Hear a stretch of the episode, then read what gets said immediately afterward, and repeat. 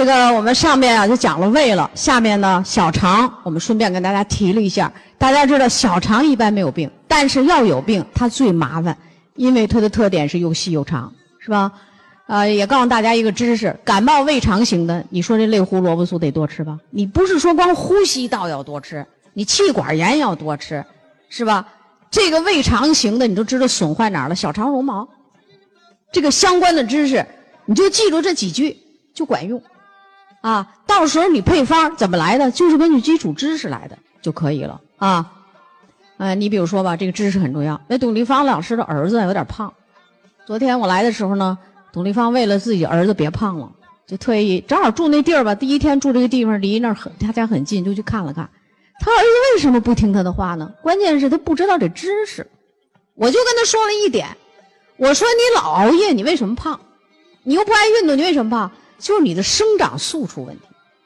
人的大脑里的垂体有个生长素，这个等到我们讲内分泌的时候会给大家讲这知识。这个生长素在儿童时期叫持续生长，成年人你就不长了，对吧？长成了吗？那它干什么用呢？它调节新陈代谢，就会让你不太容易胖。它叫充分的利用食物，就是你吃的少，但是你能量很大。一碗饭能量就都释放出来。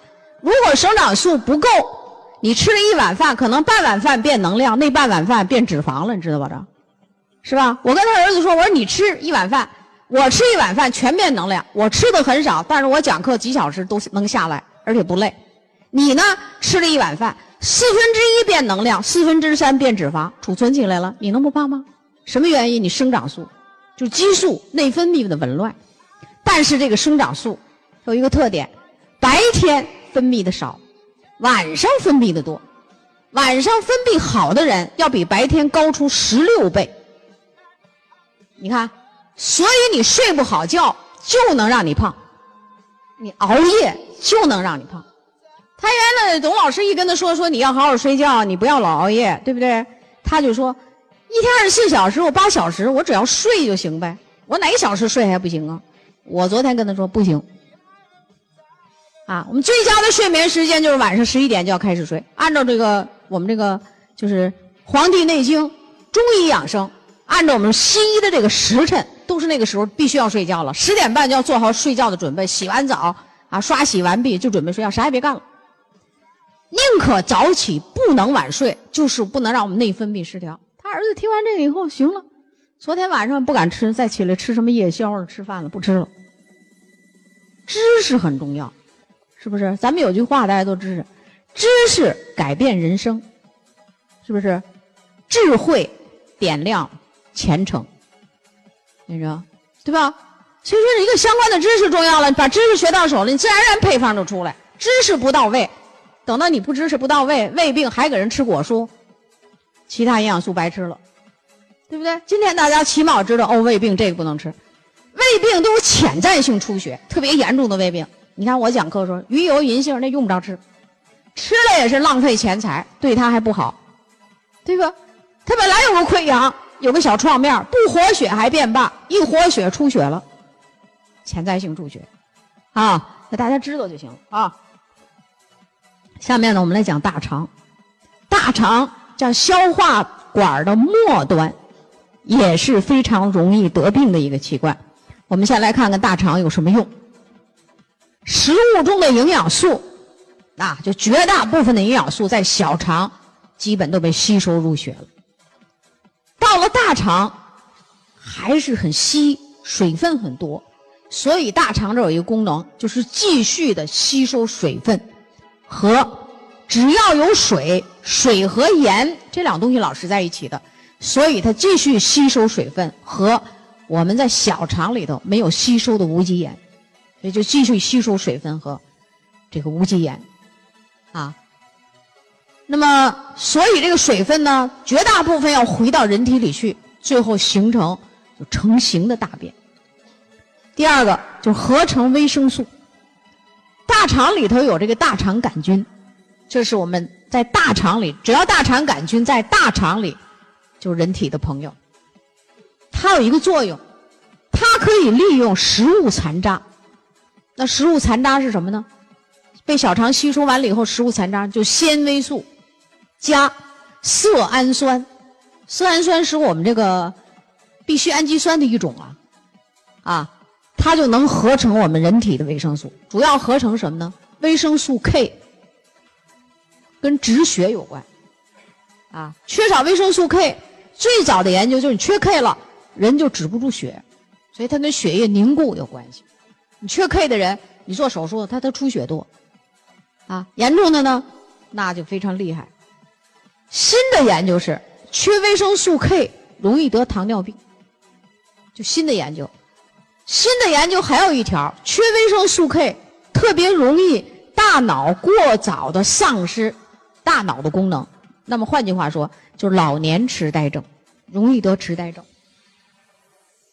啊，它就要合成，但是得有纤维素，得有色氨酸。才在大肠里合成维生维生素 K，另外大肠里还能合成我们维生素 B 族的 B 三，但是需要条件非常高，就大肠的 pH 值要好。说我们这个不能酸性体质，那么大肠能合成维生素的 pH 要是多少呢？pH 是在八点多以上，在八点二左右，很碱性的环境，所以大便变出来味道很大，又酸又臭，没错，酸性体质。很容易得病的体质，也叫危险的体质，啊，所以你大肠有这个功能要怎么呢？就大肠的 pH 值和它这个环境很重要，就是它里边的菌属要很重要。有病大量的使用抗菌素，长期的使用抗菌素，多种抗菌素一起上，最大的危害、最直接的危害就是损害大肠的这个菌属。它都是细菌呢，它怕抗生素啊，对不对？所以这些药虽然能对付细菌感染，但是都不适宜多吃。更重要的是，就提高人体自身的免疫功能啊。所以它能合成维生素，但是要求的条件很高。第三个就是它形成粪便，形成粪便这里有很多因素。第一个，菌属要正常，就是大肠杆菌。它这个大肠杆菌里有很多有双歧杆菌。粪球菌，好家伙，在里头把那些真的大便形成成型的大便，这个细菌是少不得的。虽然是成型的大便，可是你人变起来呢，很容易把它变出。你看咱们人排的这个大便呢，成型的大便，基本都得像香蕉那么粗细，是吧？金黄色，表面比较光滑。为什么表面比较光滑呢？是不是容易排出？那表面的光滑就得什么？有粘液，但还不能多。谁分泌的？大肠的上皮细胞有分泌粘液的这种作用，使形成的大便表面光滑，容易排出。啊，你看有的人排那便大便都是大便，它表面啊粗了渣渣，啊粗叉叉的，你一瞅，肯定是大肠黏膜细胞有问题，就这个功能不好，排成粘液的功能。大便就是应该成型，金黄色。表面是光溜溜的，你看是不是？有的人不是这样的，你们仔细观察呀。当我们这个保健师、营养师跟医生一样，就要观察尿、观察便、观察痰、观察的咳嗽、观察的什么各种观察，是不是？哎，你就不一样啊，要成型。但是成型是香蕉这种型，并不是一球一个球一个袋儿的那样，像羊屎蛋儿。有的人说了，我排大便吗？排啥样大便呀？我每天都排大便，再追问大便成什么形？我大便排的就像那羊屎蛋儿，没错。什么是羊屎蛋儿啊？就是这个，它都这里头在这里边一节儿一节儿的，那里头都一球一球的。一听排这种大便的人都毒素很多，大肠里边这个菌属 pH 值都有有一定的问题啊，所以它形成粪便。大肠的开始部分，我们刚一抬头讲就叫盲肠。盲肠这边有个隐突，就是这个阑尾。阑尾炎这是个什么病啊？叫急腹症，知道吗？啊，平时啊，你想想啊，这个阑尾这小小的，它都和这个肠子通着。从嘴里吃的饭，经过这几道几道，是不是在这个我们吃的食物不不干净啊？里边是不是都有细菌呢？有微生物是吧？你正常肠蠕动的时候呢，你看。它就往上动，就这么一个升、横、降，有这么一个动。得阑尾炎，免疫力下降，肠蠕动异常。得阑尾炎的时候，我们这当外科医生的首先问你肚子怎么疼的？我就肚子疼。医生开始问了，你是先就这个右下腹，它在右面是阑尾区疼，还是先胃痛的？真正得阑尾炎的是叫转移性右下腹痛，就是你都是胃先难受的，然后一点点往右边集中，最后集中阑尾。这什么意思啊？你都是胃受了凉。吃了不合适的东西，胃受了刺激，胃的蠕动不正常了，胃痛，接着肠道不舒服，然后蠕动可能这个方向就不好了，有的脏东西掉到阑尾里去了，是这样吧？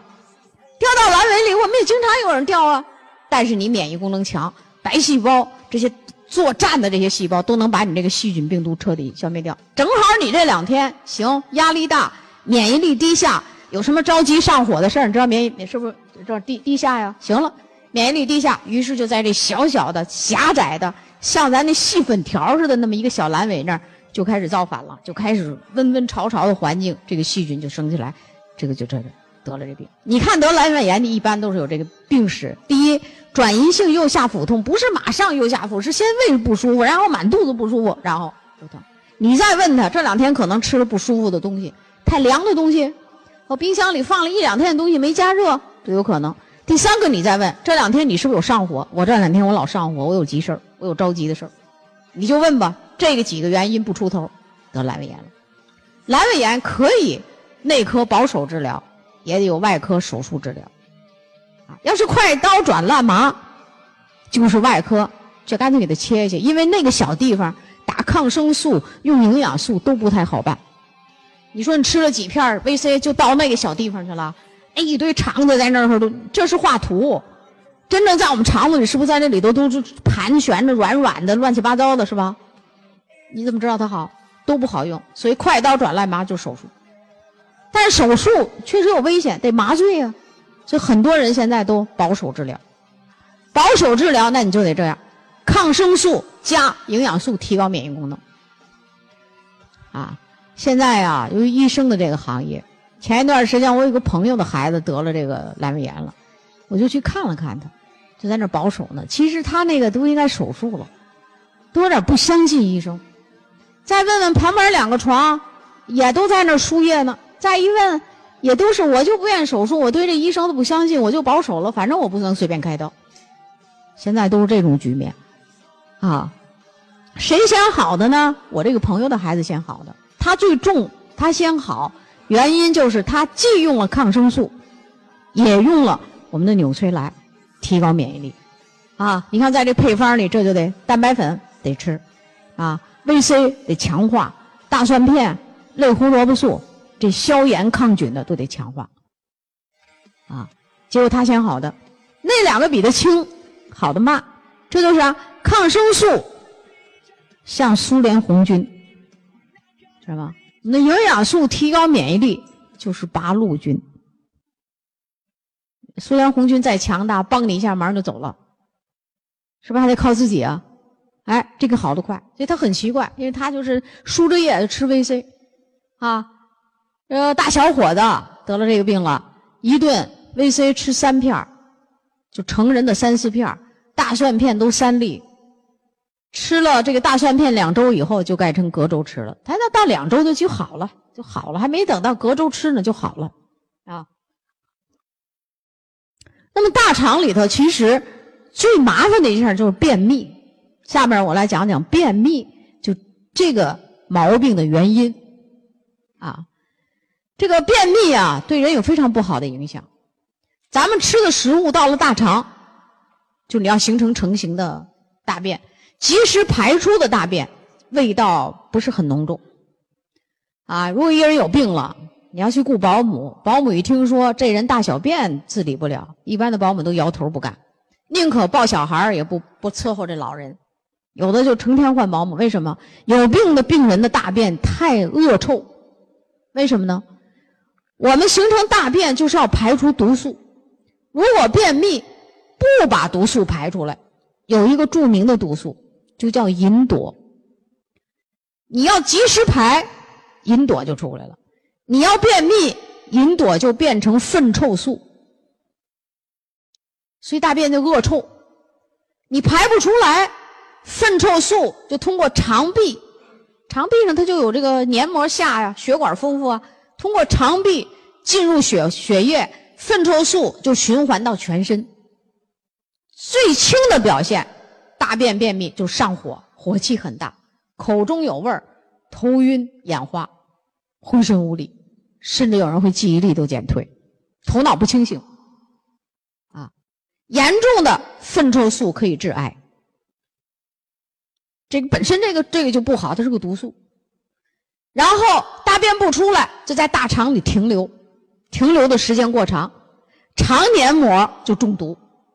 就会得慢性结肠炎，这是最常见。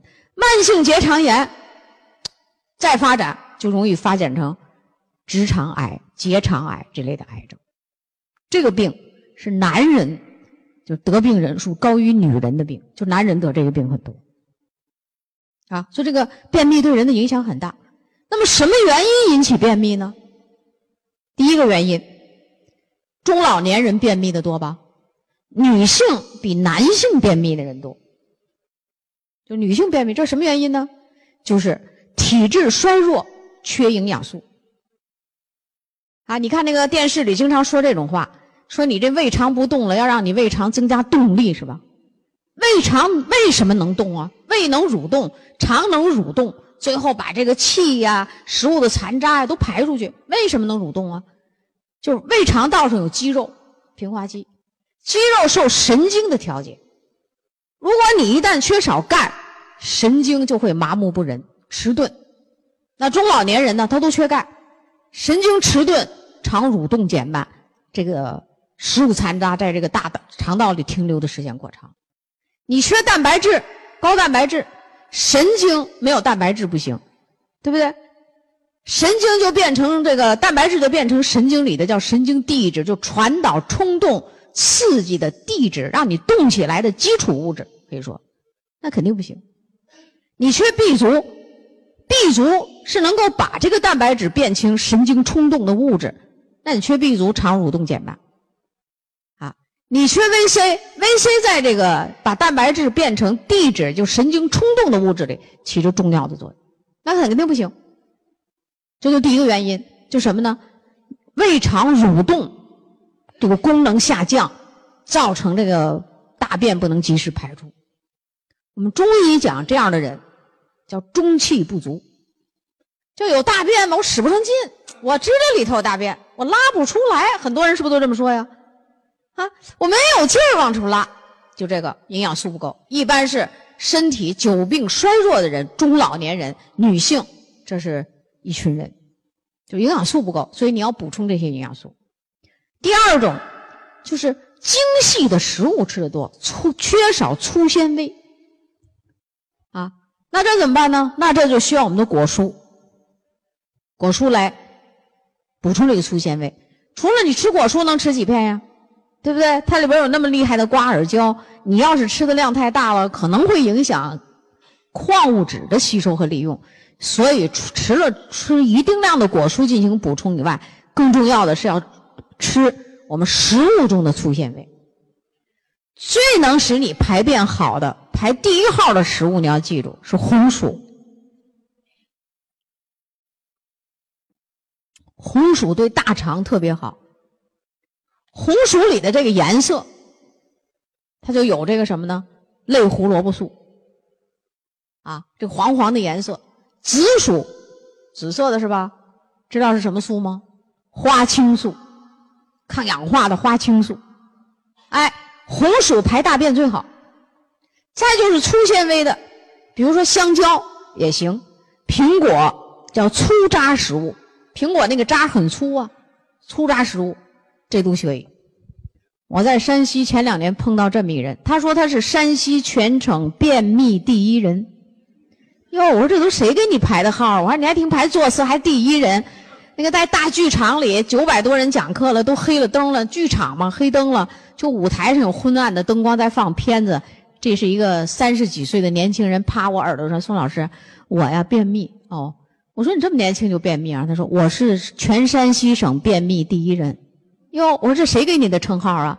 原来是怎么回事？他便秘，他用了一家保健品的这个保健品标，想解决这个便秘，啊，结果不但没解决好便秘嘛，反而把便秘给增强了。结果他就跟这公司闹，这公司也说不出什么事儿啊，又不给他赔赔偿损失，所以他也闹得挺起劲儿吧，这个也不起作用。呃，当然了，还有好多人去找这个厂家，都不太起作用。他是最年轻的、最严重的，就连着一礼拜没排大便。啊，所以人家这公司啊，就给他排成叫山西便秘第一人。哟喂，我说你这名可挺好。我说我告诉你，你呀就吃的食物不对。那天呢，我正在山西讲钙镁营养值多少。我告诉你，我说你加钙，你这个神经冲动不好，钙能是不是增加传导？我说你就吃 VC，然后那时候还没有倍立健，我说你就吃 B 族，是吧？我说你就先吃这三种，然后每顿，我记得那时候秋天，我说你每天每顿。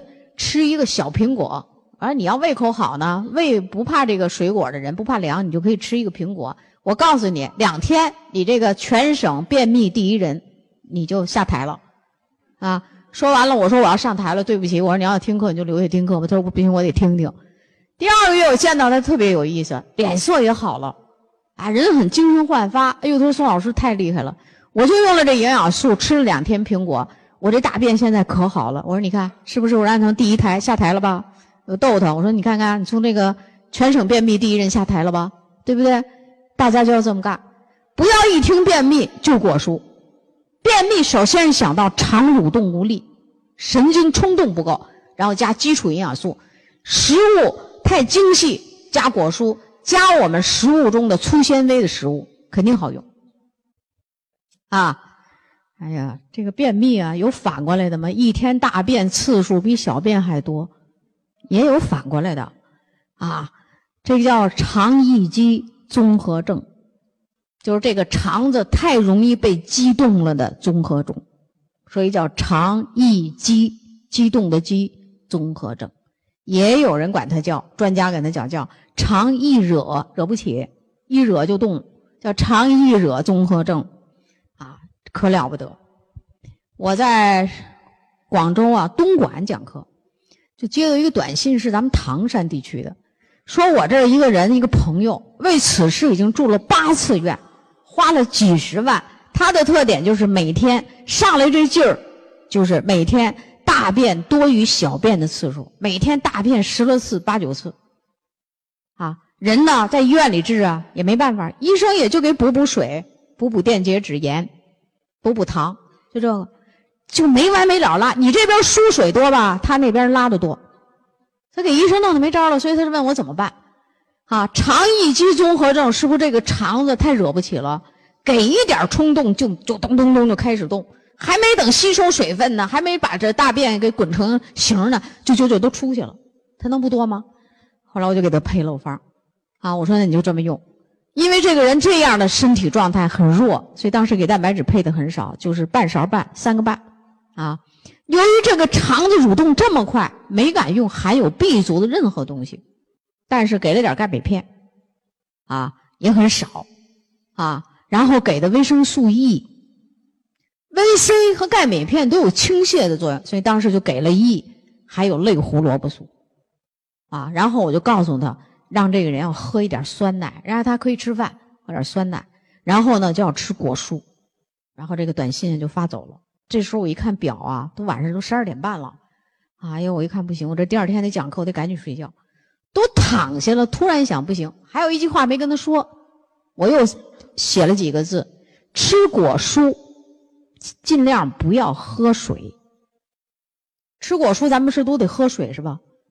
它那里边那水那么多，呼呼的往外排泄，再吃一个果蔬，再加两杯水，那那那那不是这也没法没完了吗？我们就想着这个果蔬，嚼一嚼，喝一两口水，能把它咽下去就行。所以我说吃果蔬尽量喝水，只要能用两三口水把它咽下去就行。干什么呢？让果蔬到胃肠道发挥它吸水胀大的作用，使大便成型。哎。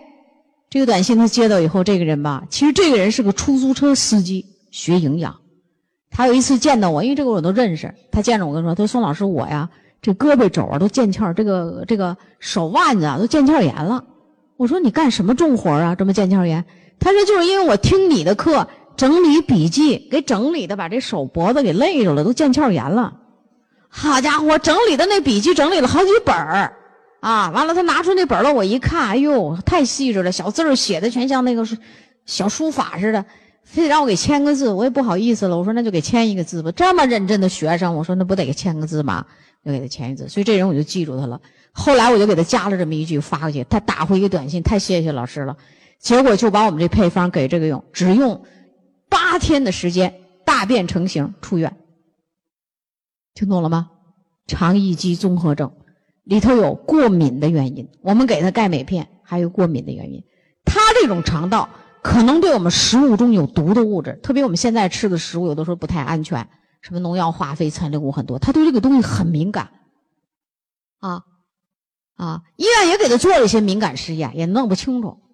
啊，然后我们让他喝了一点点酸奶做试验，没敢让多喝。就买了一杯酸奶让他试试，一看他对酸奶比较适应，然后就每顿饭喝那个外边卖的那小杯酸奶，一天两杯，哎，给他补充有益菌素，就这么好了，啊，一年老花八九万去折腾这病，折腾了好几年，挣那点钱就这么全扔医院了，不了了之。大家记着这个名也许你就能碰到这么一个人，对吧？就是说你不清楚。如果说你请教到老师了，你们老师、你们团队的营养师也不太明白，啊，然后给我发一短信说：“老师，我这个是肠易激综合症，我就知道是啥病，我就告诉你应该怎么用产品，病名一定要说清楚，懂吧？哎，这就是大肠里头便秘和这种哎呦太经不起惹的这种肠子，